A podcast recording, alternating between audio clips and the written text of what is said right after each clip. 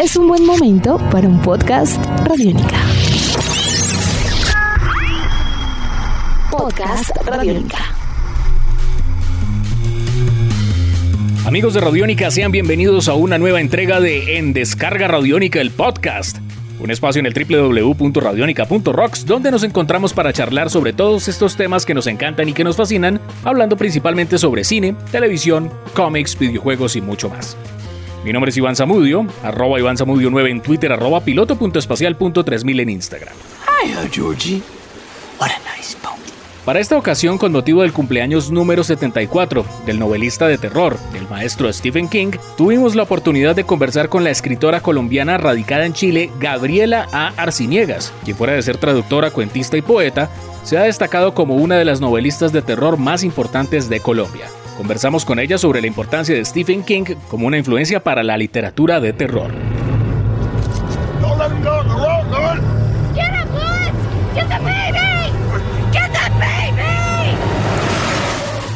Gabriela, bienvenida a Radiónica, a la radio pública colombiana. Muchísimas gracias por concedernos esta entrevista.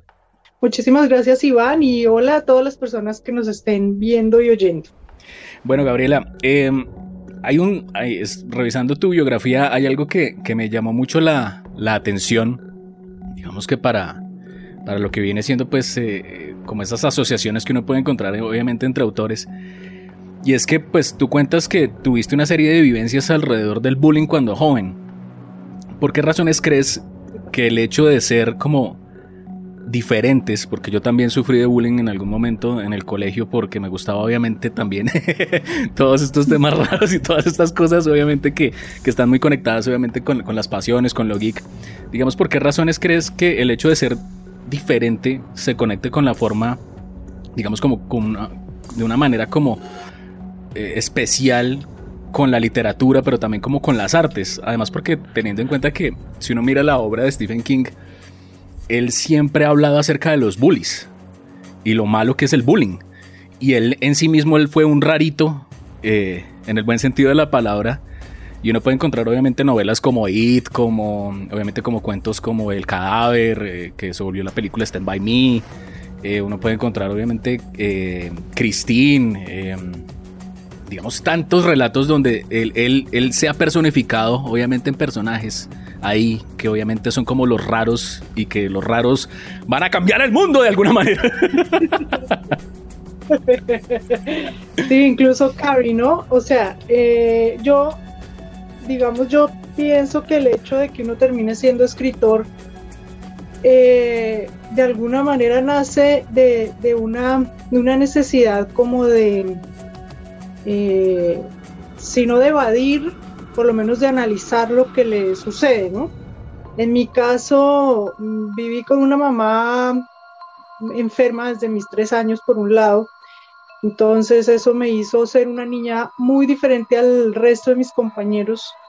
Y por otro lado, em, hija única, súper tímida y en esa, en esa época ni se diagnosticaba depresión infantil, ni se diagnosticaba, no se conocían, por lo menos en Colombia, trastornos o condiciones como el Asperger, como el espectro autista que hoy está como mucho más estudiado y tal. Claro. Eh, yendo para atrás, yo pienso, como haciéndome un autodiagnóstico, yo pienso que sí, yo, que yo sí tenía alguno de esos trastornos porque cumplía con muchas condiciones. Era monotemática, eh, hablaba como una adulta, tenía un, me preocupaba mucho por leer y por aprender vocabulario y palabras raras y todo, entonces no me podía comunicar bien con la gente de mi edad. Me iba mejor con los animales que con la gente, de hecho, o con los adultos que los niños, ¿no? Entonces, como que eso hizo que yo cada vez me metiera más adentro de mí misma y que me, me pusiera más a leer que a interactuar. Entonces, eh, y, y, no sé, yo siempre fui, además de todo esto, era una niña muy, muy miedosa, muy nerviosa, tenía muchas pesadillas de niña y entonces crecí con eso, crecí con eso y con el deseo de, narrarlo, de contarlo, de expresarlo de algún modo. Y mis primeros, primeros cuentos eran súper sanguinarios, o sea, yo de 3, 4 años y que todavía no sabía escribir bien, y entonces dibujaba, dibujaba por las paredes de mi casa y por, eh, en, las márgenes de los libros de los adultos y todo, escenas súper super sangrientas, eh, que se incendiaba la casa y se moría todo el mundo, que se, que se perdía, siempre era como que se perdía alguien y tenían que irlo a buscar y tenían miles de aventuras los que iban, em, animales y gente que moría. Entonces, eh, como que eso a mí me marcó.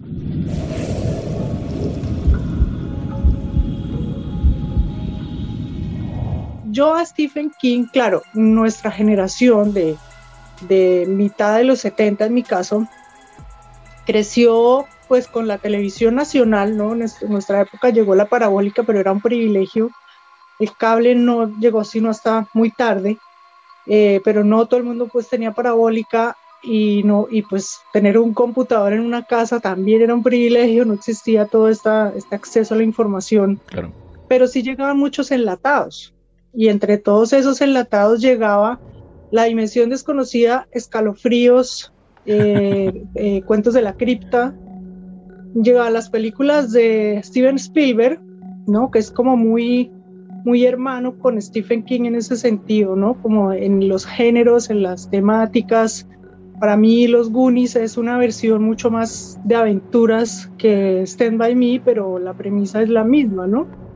La, este By es mucho más eh, psicológico, pero, pero tiene como esa misma premisa de los niños que parten a, buscar un cadáver.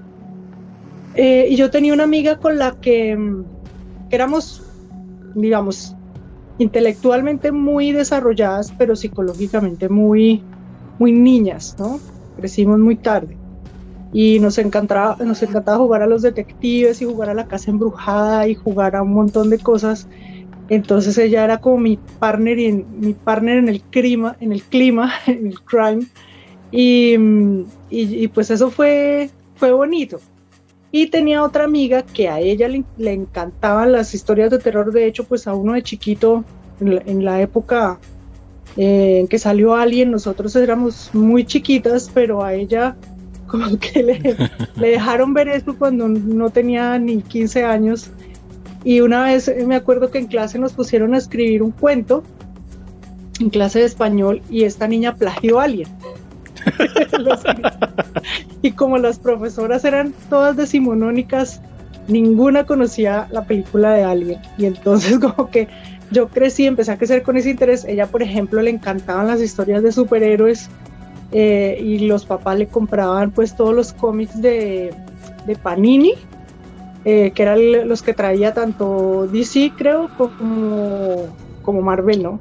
Entonces, como que yo crecí como con eso gracias a esta amiga, porque mi mamá y mis abuelos y toda era gente mucho más vieja que yo. Entonces, por un lado, como que ellos sí me mostraban a Poe y crecí mucho con Agatha Christie, por ejemplo. Genial. Pero fueron mis amigas las que me, me corrompieron en ese sentido y me mostraron todas esas eh, películas y libros, ¿no?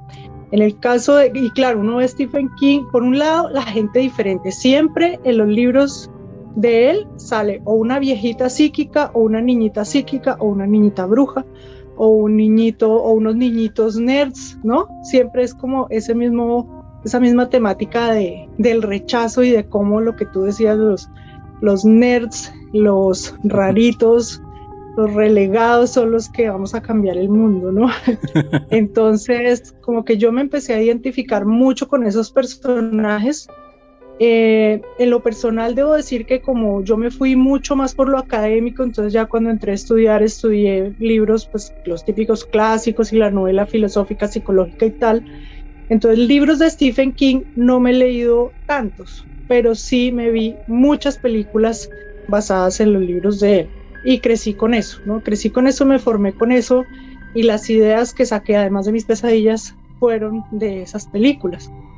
Eh, que muchas además son muy malas, que uno ve ahí como la, el talento del, del, escritor, ¿no? Qué lástima, que muchas son más.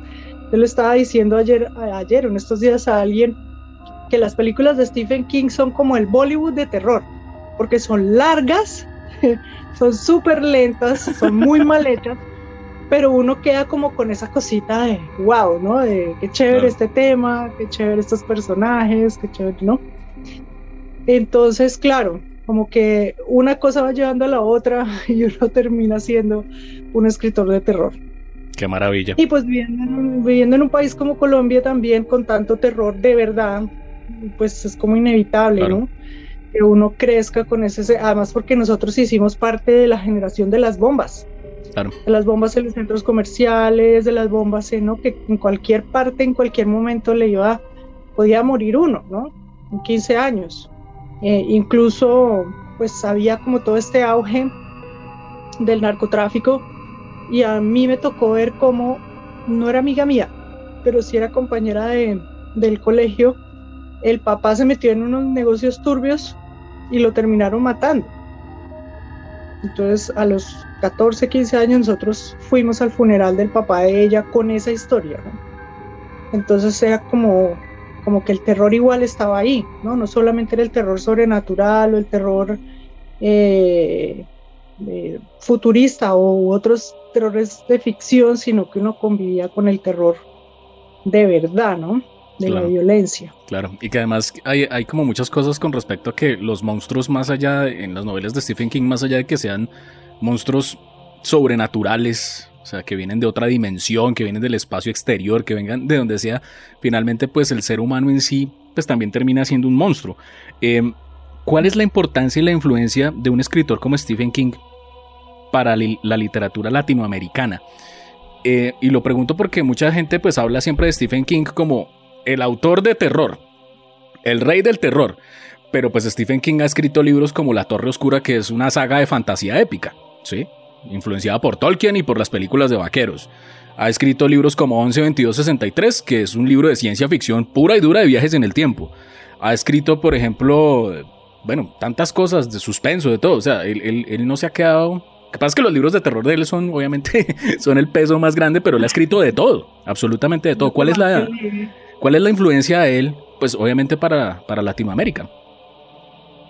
Mira, eh, digamos que yo de Latinoamérica en general no lo sé también porque hay mucha cosa que se mueve que, que es del, dentro de la misma literatura. Yo creo que desde el boom en adelante, ¿no? Incluso desde las vanguardias tal vez, ¿no? Tipo años 20, hace 100 años, años 20 y, y después el boom.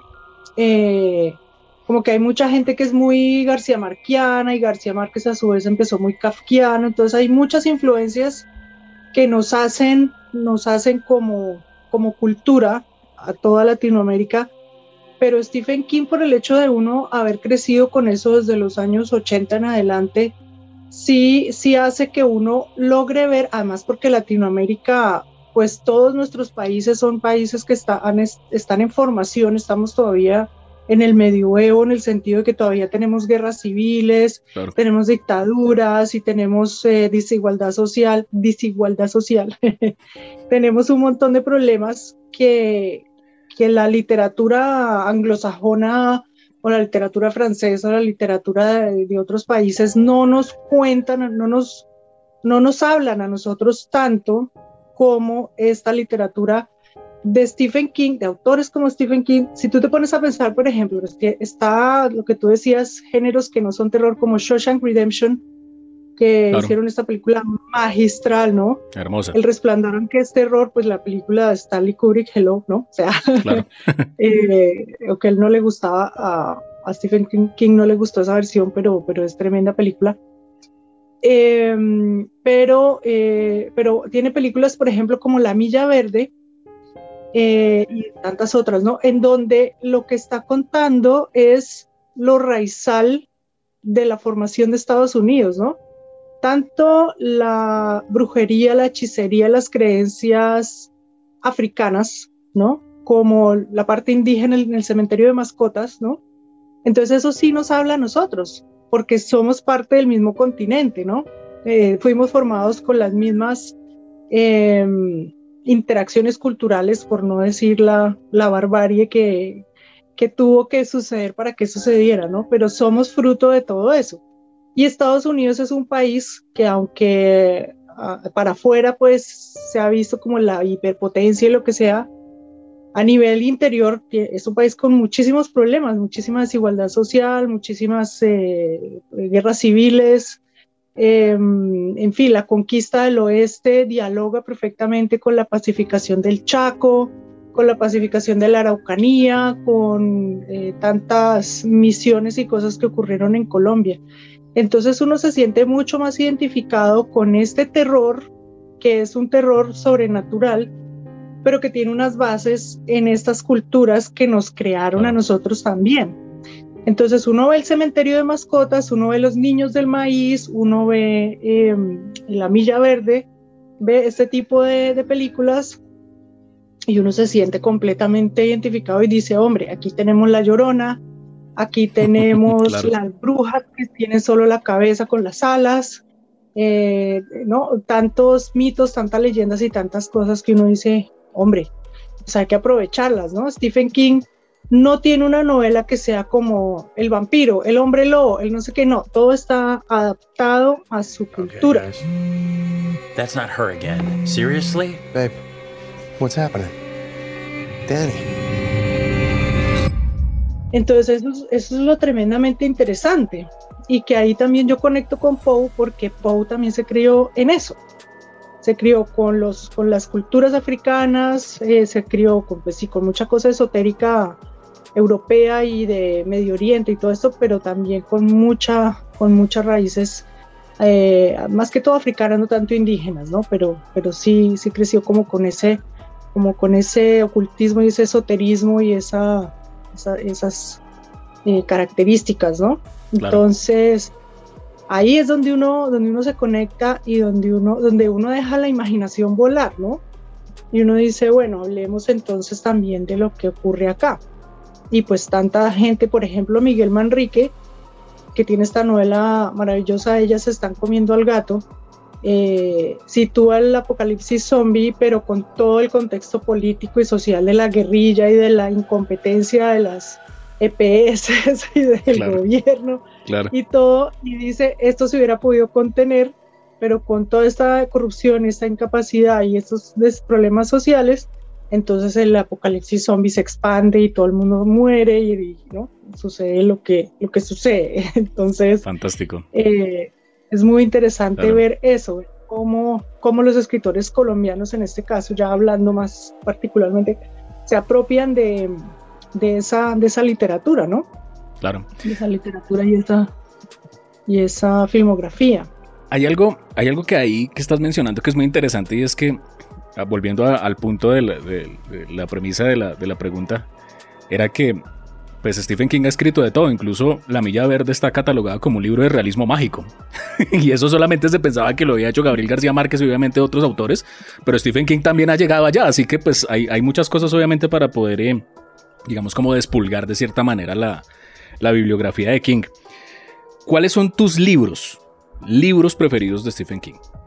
De Stephen King, mira, yo solo leí dos libros de él, debo ser muy sincera. yo, como te digo, me hice adicta de las películas de él, las películas basadas en sus libros, y me las he visto casi todas, pero de libros solamente leí dos y los atesoro.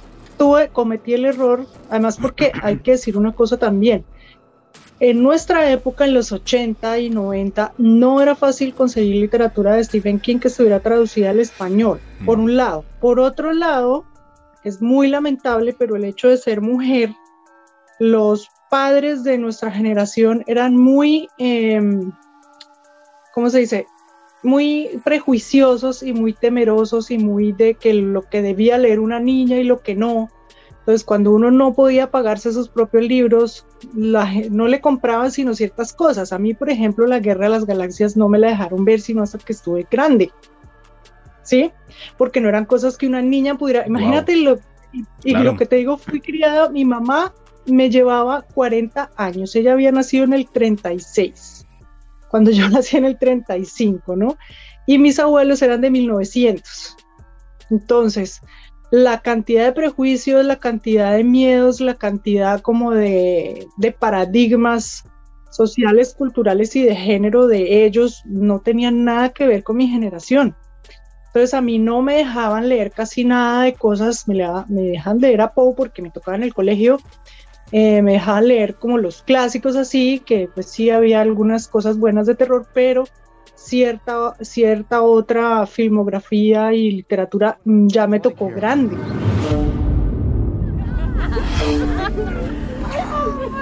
How long have you two been together? Just over three and a half years? Four years. Really? Yeah. Y cuando ya me tocó, entonces ya me tocaba leer los libros de la universidad, que teoría literaria, que filosofía, que no sé qué, que leerse el Quijote, que leerse el de Camerón, que leer... Claro. Llegaron a mis manos eh, eh, escritores muy interesantes como el Conde de Lotremont y como Sade, que son los maestros de todos los escritores de terror y, y, y Gorno y Gore y todos estos subgéneros, ¿no?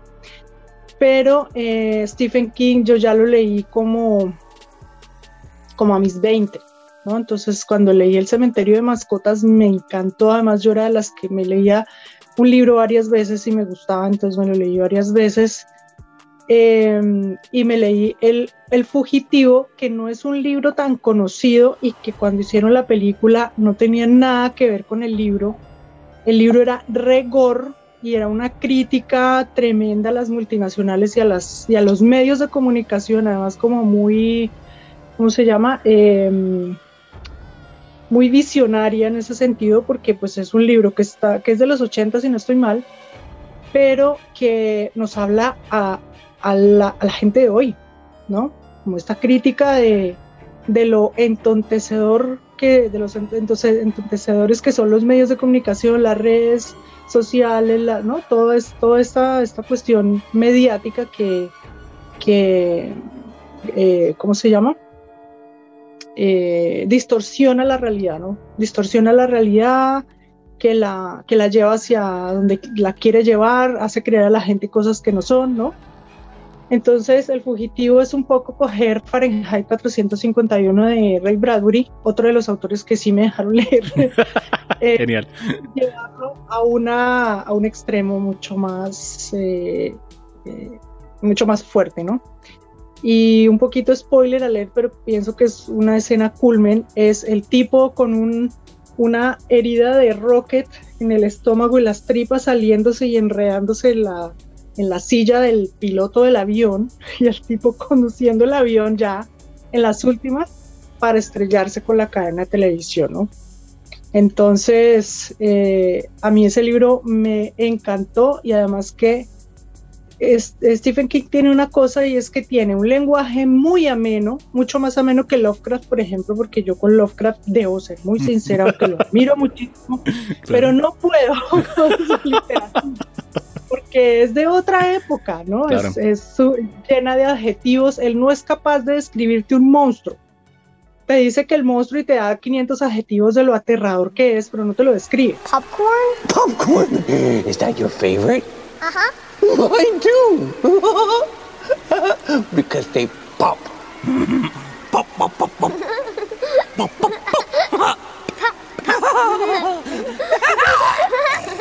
Pues por un lado te da un misterio interesante, pero por otro lado quiero ver el monstruo. Quiero ver cómo es, ¿no? ¿no? O sea, el hecho de que sea aterrador a mí no me está diciendo nada. Eh, entonces, claro, respeto mucho a Lovecraft, eh, respeto mucho a los Lovecraftianos, me encanta que Cthulhu, que en realidad debería pronunciarse Kulolhlu, según, según vi por allá que Lovecraft había, le había escrito conmigo, que la pronunciación correcta era esa, casi nadie lo sabe. Eh, pero, pero digamos que entre Stephen King y Lovecraft, si bien es cierto que Lovecraft es el maestro, Stephen King eso claro. no se lo niega a nadie, pero Stephen King tiene un lenguaje mucho más ameno que le habla más a todas las generaciones y le sigue hablando, ¿no? Por eso sigue siendo relevante hoy en día. Por eso It sigue siendo relevante hoy en día y siguen haciendo versiones y tal. Eh, y, le, y le habla a la gente no solo porque usa ese lenguaje, sino porque nos habla a los raros. Entonces, Genial. los raros nos sentimos muy agradecidos, especialmente con Stephen King. Mm. Eso es verdad. Eh, entonces, sí, ese el cementerio de mascotas para mí sí fue increíble a lo que estaba diciendo, que cometí el error de comprar uno de los de la Torre Oscura, que era el único que se conseguía en aquel entonces. Por ahí en el 94, más o menos, eh, conseguí la 2. Y claro, empecé a leerla, no entendí nada. Y finalmente como que la universidad la llegada me, de los cinco. lado. eh, no pasé de la segunda página porque claro. se, se notaba que tenía que haber leído la anterior, ¿no?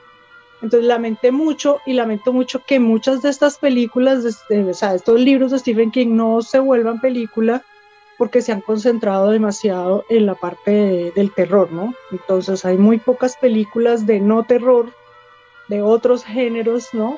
Pero, pero sí es lamentable porque lo que dices, Stephen King se pasea por todos los géneros, ¿no? Con una maestría impresionante.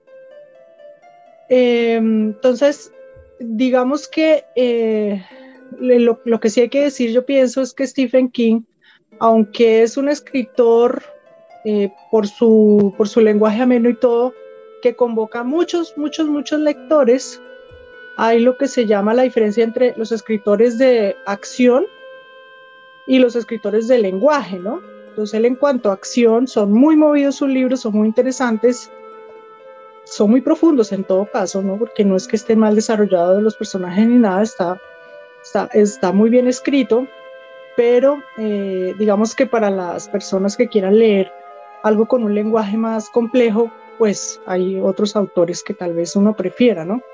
Pero, pero sí, o sea, yo sí pienso que Stephen King eh, formó a, a toda una generación, ¿no?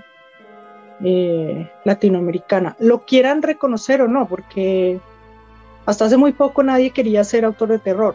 Hoy en día salen en todas las antologías, pero, Sí. pero lo quieran reconocer o no, tuvieron que haber visto a Stephen King, eh, así sea pues como de, de tangente.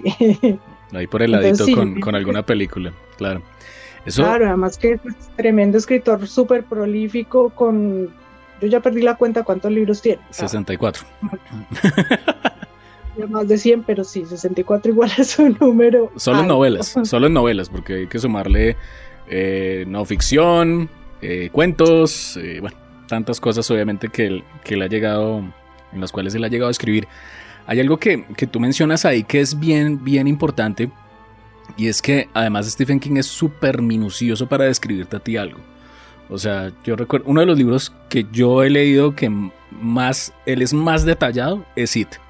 Porque él te, te describe perfectamente antes de que aparezca eh, Pennywise, él te describe todo. Empieza a caer el rocío de la lluvia y se baja el agua por las alcantarillas y uno empieza a sentir el olor putrefacto de las mismas. O sea, todo te va metiendo, metiendo, metiendo, metiendo, metiendo, metiendo en la escena y te la explica de una manera tan brillante que al final eso revienta en que aparezca Pennywise y, y te mueres del susto. Entonces eso es, eso es, eso es cierto. Stephen King es es una persona que tiene una capacidad de escribirte a ti las cosas de una manera pues muy, muy bonita y muy, y muy, muy apasionante.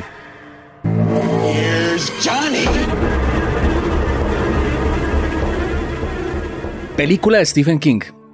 Una o dos películas que tú digas, mejor dicho, estas son las películas que hay que ver. Uy, Dios mío. Mira, la que más se quedó, que, que es más, no me acuerdo de muchos detalles y estaba pensando volverla a buscar para verla, Los Niños del Maíz, porque me, fue una de las películas eh, que yo vi, de las primeras películas que yo vi de él, eh, y que me pareció como que es un thriller, ¿no? En realidad, porque como te va, te va construyendo, te va construyendo la, la verdad de lo que está sucediendo ahí en ese lugar hasta que al final tú te quedas como wow, ¿no? Eh, entonces una maravillosa película, pero yo creo que hay que es que es que yo creo que la lista es interminable porque está It, obviamente, Claro. está Carrie, la primera versión, por supuesto, está obviamente La Milla Verde, eh, Shawshank Redemption, que también es magistral, ¿no? Y que la película es magistral, incluso como yo he tomado últimamente muchos cursos de guion porque me quiero especializar en eso, esa es una de las películas que le muestran a uno como una de las grandes obras, ¿no? Entonces, la película en sí está magistralmente hecha, pero obviamente pues la base de eso es también una obra magistral, ¿no?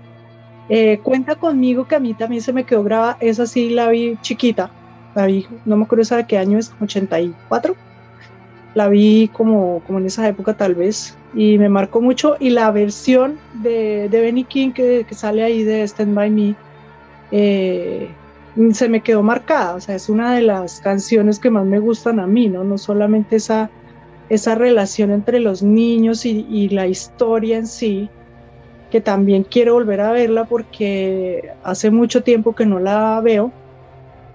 Eh, pero es una de las películas que más me dejó marcada, ¿no? El personaje, tiene grandes personajes, ¿no? El personaje de la Milla Verde eh, es este negro enorme, misterioso, ¿no? John Coffey. De origen John, John Coffey. ¿Cómo? John Coffey. Sí, o sea, es eh, bueno, y no solo él, todos los personajes que están ahí, cada cual en, su, en sus características especiales, es como un, un gran personaje, ¿no? Eh, Cementerio de Mascotas también es una gran película.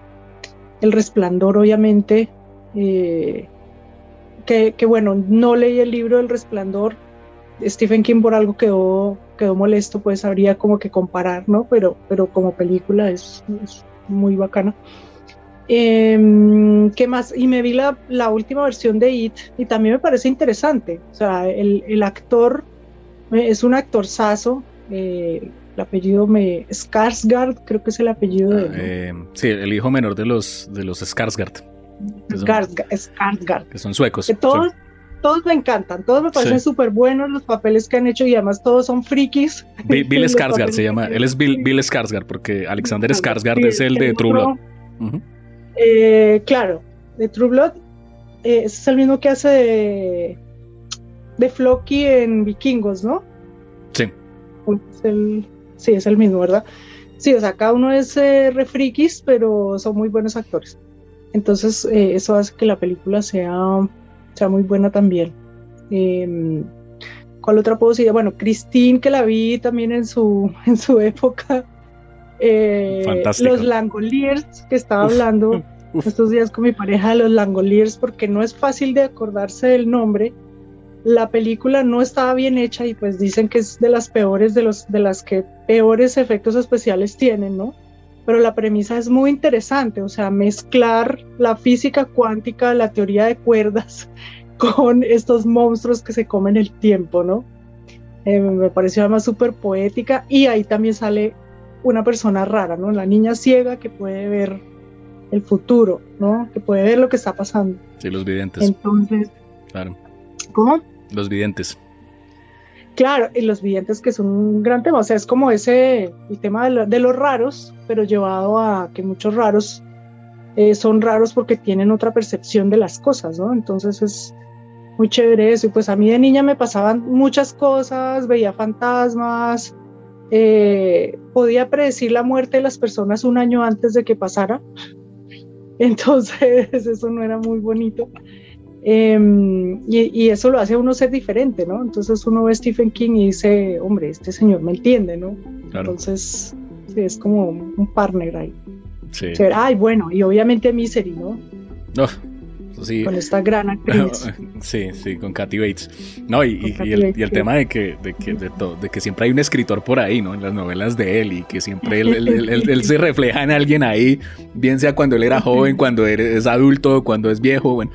Y que además, otra cosa que es bien interesante, y, y digamos que eso es una como una, una reflexión que yo empecé a sacar también como leyendo a Stephen King, y es que mucho antes de que pues se inventaran todo ese tema del multiverso y de, y de los universos conectados, digamos que están como tan de moda hoy por hoy, que como que se, se, se democratizaron más gracias a, a, a, las adaptaciones de superhéroes, pero es, todos los libros de Stephen King ya eso es un universo todos están interconectados por alguna cosa, que todo sea porque eh, tiene que ver con Castle Rock, que es esta prisión donde pasan tantas cosas y se conecta como con más temas, bien sea el mundo del, del, del, de la Torre Oscura, que es el más allá según Stephen King. Entonces hay, hay un montón de cosas, obviamente, entender todo esto y todas las, las conexiones que hay ahí es, es o sea, es, hay fanáticos obviamente que sí se dedican exclusivamente a, a, a atar todos esos cabos dentro de ese universo. Gabriela, sí. finalmente, eh, ¿actualmente en qué andas? ¿Cuáles son tus planes literarios actualmente a futuro y ojalá pues que estén relacionados con el terror? Eh, sí, fíjate que es muy curioso porque yo traté de zafarme del terror. eh, yo pienso que el ser humano es como tan complejo, ¿no? Y no explorar eh, diferentes caminos, pues para mí es casi un pecado.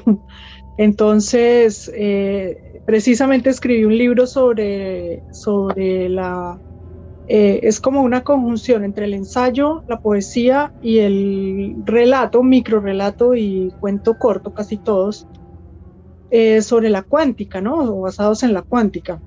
Em, y algunos de los cuentos que hay ahí son de terror, pero intentaba irme hacia algo un poquito más filosófico y psicológico.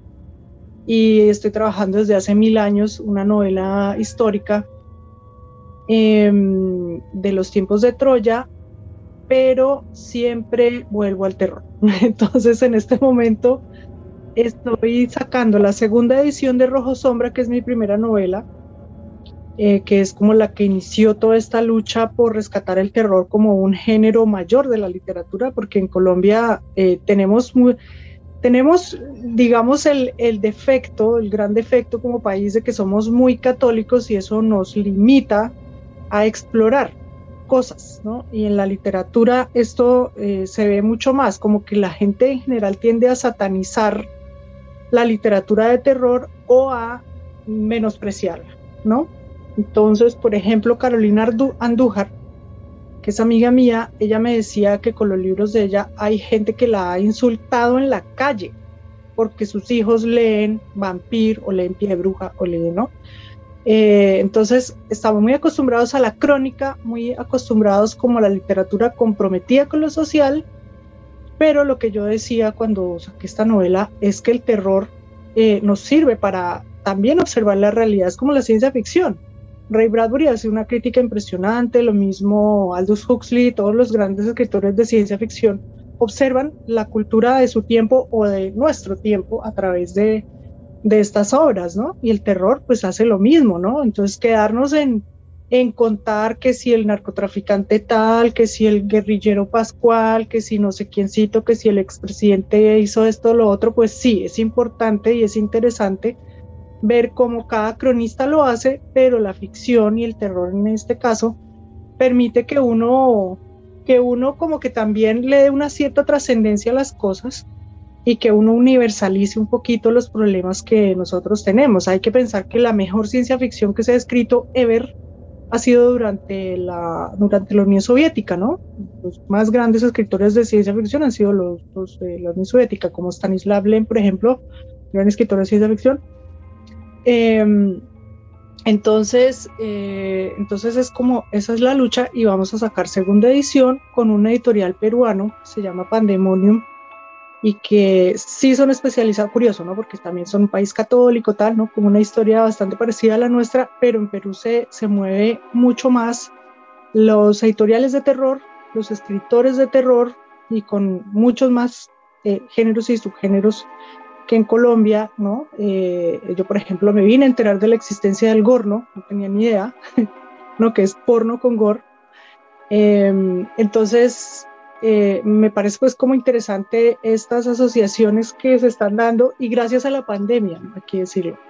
La pandemia pues que ha causado tanta, tanto dolor en el mundo, pero ha servido para que nos unamos más y trascendamos las fronteras geográficas y, entonces ha habido este, esta asociación, por ejemplo, con este editorial peruano, que me ha hecho conocer a otros escritores peruanos de terror, por ejemplo, y em, una asociación con, una, con un grupo que se llama el Círculo Lovecraftiano de Horror. Es Lovecraftiano y Horror.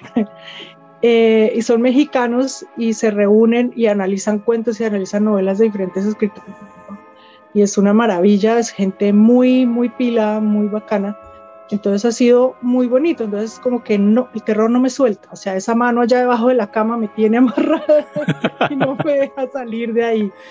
Eh, entonces como que eso también me ha, me ha hecho plantearme retos de seguir escribiendo terror. Por ahora solo estoy trabajando con cuentos, porque quiero terminar esta maldita novela de los tiempos de Troya dedicarme a algo más grande. Eh, tengo por ahí ideas y como cosas empezadas, coqueteos por ahí con algunas cosas de, fantasía gótica y, y así. Eh, y por otro lado, pues estamos sacando la, mi novela que, la, que por, por idea del, del, editor, que me pareció muy, muy chévere, como muy diferente, de sacar por entregas una novela corta que, que tengo, que se llama Legiones de Luz. Entonces, por ahora solo la estamos sacando en ebook, pero se está planteando la posibilidad de sacarla también en físico para que la gente, porque hay gente que no que no le gusta lo, el ebook o que le incomoda para leer o en fin, la, gente de Colombia sobre todo está muy acostumbrada al libro, ¿no? Es también como una como una contienda que se está librando entre los ibuqueros y los buqueros. Entonces, es como para complacer a la gente esto. Y pues hay otros proyectos, pero no quiero hablar todavía de eso para no, no dañarlo, pero se vienen cosas chéveres en lo que queda de este año y esperemos que, que el otro año también, ¿no? con la fantasía y el terror. Qué maravilla. Gabriela, finalmente las personas que quieran conocer más acerca de tu trabajo, de tu obra, ¿dónde te encuentran en internet y en redes sociales? Estoy en Instagram, eh, digamos donde más publico cosas de mis libros y de cosas así, es eh, Arciniegas Libros, se llama la cuenta.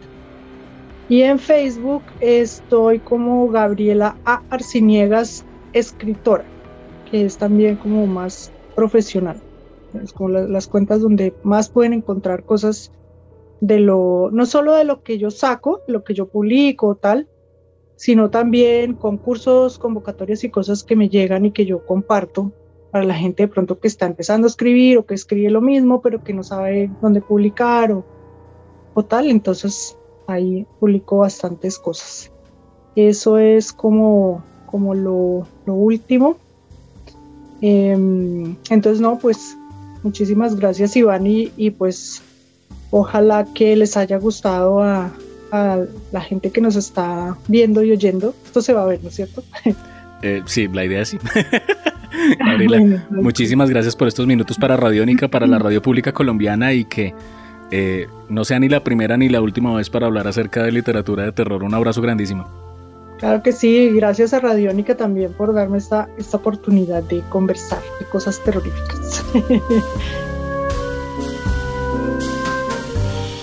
Esto fue entrevista en Descarga Radiónica conversando con la escritora Gabriela A. Arciniegas acerca de Stephen King y su legado para la literatura de terror.